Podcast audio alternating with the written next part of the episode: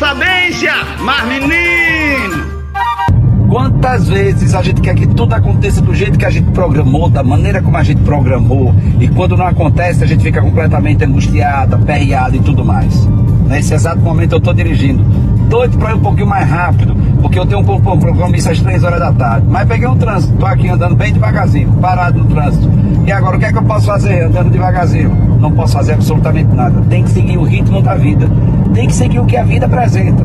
Tem que continuar fazendo aquilo que a vida apresenta. Olha, deu para andar um pouquinho mais rápido. E assim é a vida. Às vezes a gente tem que andar um pouquinho mais rápido, a gente acelera mais um pouquinho. Dá para acelerar. A gente continua olhando para frente. Mas tem hora que a gente vai ter que diminuir, vai ter que desacelerar. E esse ritmo é o que faz a vida ser a vida.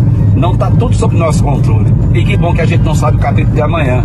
Já imaginou se a gente já sabia, se só soubesse como vai terminar absolutamente tudo? Seria a vida mais sem graça do mundo. A vida é assim, é acelerar, é diminuir, e eterna, e eterna o quê, padre?